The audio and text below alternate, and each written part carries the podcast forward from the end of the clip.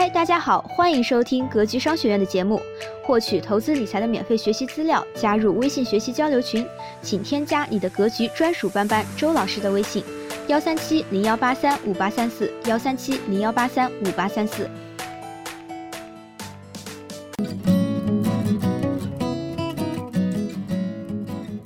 比勤奋更能决定人生的是复利思维。上。前段时间，万科的一则新闻刷爆朋友圈。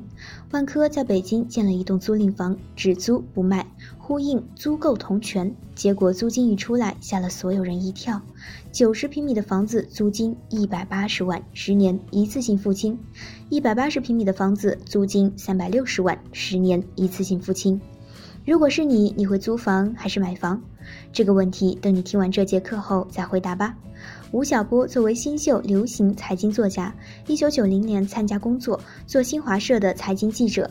那个时候的月薪是七十元。从一九九六年，吴晓波开始写他的第一本书《农民创世纪》开始，他说：“我给自己下了一个命令，从今年开始，我要每年写一本书，每年买一套房。”这个计划坚持了很多年。就这样，吴晓波以非常惊人的毅力和魄力，每年写一本书，拿来的稿费每年买一套房。当然，那个时候中国房地产还未开始腾飞，买房并不是很难的事情。一九九九年的时候，他还买下了千岛湖上的一座小岛，租赁期五十年，当初花了五十万，现在这座小岛的估值已达数千万元。我挺喜欢钱的，吴晓波说。如今，吴晓波是中国稿酬最高的作家之一，在杭州市中心的西湖办公，号称一个亿也买不动的独立经济作家。为什么我要讲吴晓波的故事？因为他具有典型性。在有限的时间，二十年，把有限的精力和财富持续而反复地投入到某一领域——房地产，长期坚持二十年，最终财富的雪球越滚越大，实现财务自由。这是经济学中典型的复利思维。爱因斯坦说，复利是世界的第八大奇迹。我不想探讨如何进行房产投资，但我想讲讲复利思维。那什么是复利思维呢？为什么说吴晓波是普通人利用复利思维实现财务自由的典型？先问一个问题：假设一张零点零四米的普通纸张足够大，将其对折再对折，如此重复对折六十四次，大概会有多高？很多人想，一张纸才多厚呀？薄薄的一层，几乎可以忽略不计。对折六十四次，撑死了也就几层楼那么高，十米、二十米。这已经算是极限了，而事实是，如果你算一下的话，一张薄薄的纸对折六十四次，其高度一万六千六百零二万零六百九十六万公里，这个长度是什么概念？地球到月球的距离才三十八点四万公里，这就是复利思维的力量。如果你还不相信的话，再看一个问题：一片池塘出现了一块小浮萍，它每天增长一倍。预计十天就能长满整个池塘，请问多少天能长满一半水面？答案是九天。也就是说，你第九天看的时候才覆盖池塘的一半，但只需要一天时间就覆盖全部了。听起来魔幻，但事实如此。当你有五千万美金时，你只是个千万富翁；可是只要翻一翻，一天之内你就会变成亿万富翁。这就是复利的力量。所谓复利思维，其本质就是做事情 A 会导致结果 B，而结果 B 又会反过来加强 A，不断循环。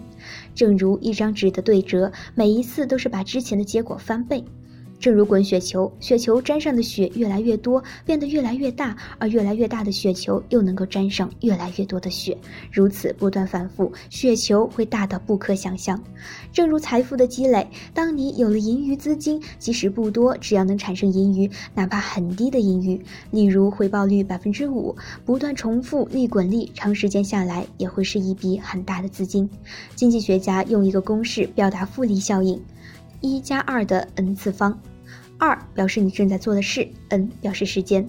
当二为正时，例如你每天坚持看半个小时书，也许一天两天你和别人的差别无法显示出来，但三四十年之后，差异是你想象不到的。再例如，你每天坚持跑步半个小时，也许一天两天你的身体并没有变得多么强壮。三四十年之后，和你同龄的人，有的人也许已经不在了，有的人瘦弱不堪，但你还是能一餐吃三碗饭，一口气上六楼不用喘。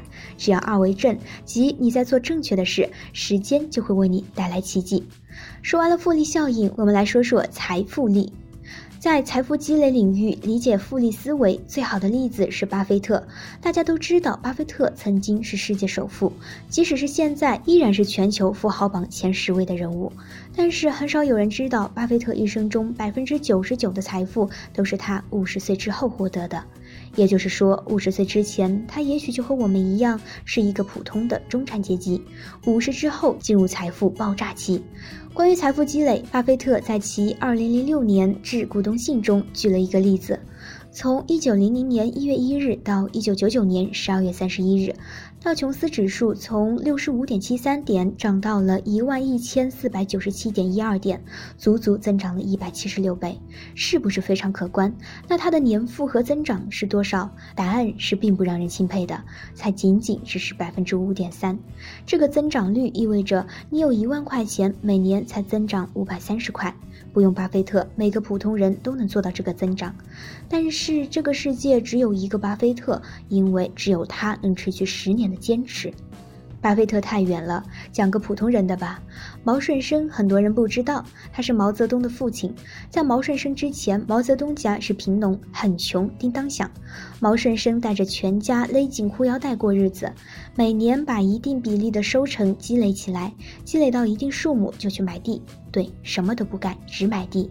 在那个农业的年代，地对于农民来说就是黄金。于是他们家进入了这样一个循环。攒钱买地，扩大生产，攒更多钱买更多地，产出更大。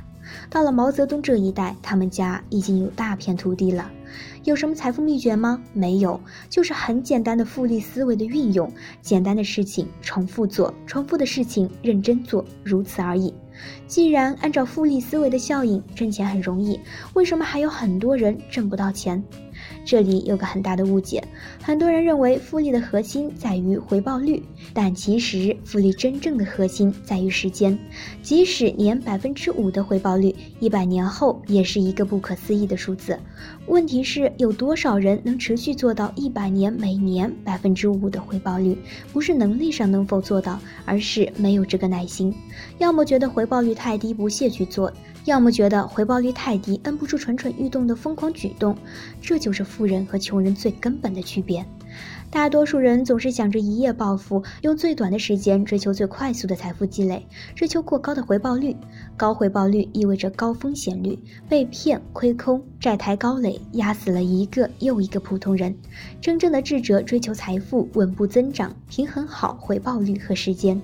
巴菲特说：“人生就像滚雪球，关键是要找到足够湿的雪和足够长的坡。”九零年代的股票，一零年的房地产，一七年的比特币和消费升级，这个时代不缺机遇，只要你用心、有耐心，未必会成为首富，但实现普通人的资产增值保值还是不难的。